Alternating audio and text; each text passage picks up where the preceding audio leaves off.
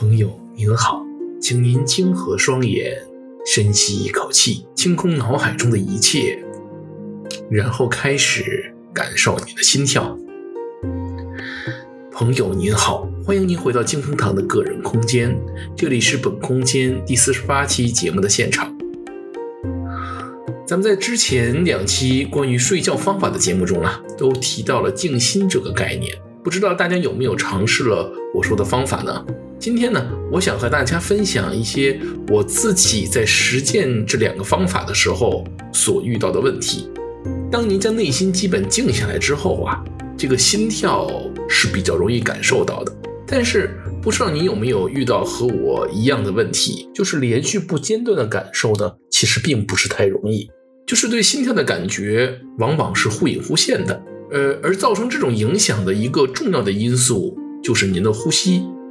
我在开始使用感悟心跳这个方法的时候，总是被呼吸的频率所干扰，尤其是在吸气的时候，心跳就会变得难以琢磨，以至于我很难将精神持续地集中在心跳上面。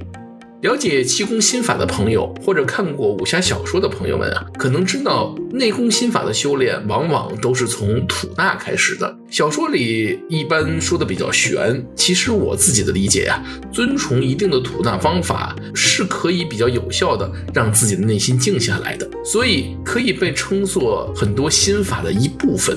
咱们这里说的这些方法啊，当然不是为了练成什么九阴真经、九阳真经这样的绝世武功，那个东西啊，我其实也不会。单纯呢，就是为了帮助大家静心和睡眠。我自己调整呼吸的方法有三个途径，一个是关注于呼吸，也就是先不去感受心跳，而是将自己的注意力主要集中在呼吸节奏和呼吸时机体的各种细微动作和变化上。可以尝试短呼吸、深呼吸，或者将气吸满再彻底呼出。反正不同的方法呢，身体会有感受上的差异。在关注这件事情的时候啊，你的大脑基本上就不会再想其他的事情了。这其实是我们当前的核心目标。第二个途径就是尽可能的平缓呼吸。尤其是在吸气和呼吸转换的时候，让自己的心跳不要被呼吸的动静所干扰。第三个途径呢，和前一种相似，不同的是，我们可以将呼吸的频率调整到与心跳的频率大致吻合的情况。比如吸气或者呼气呢，我们可以分成几段来进行，比如。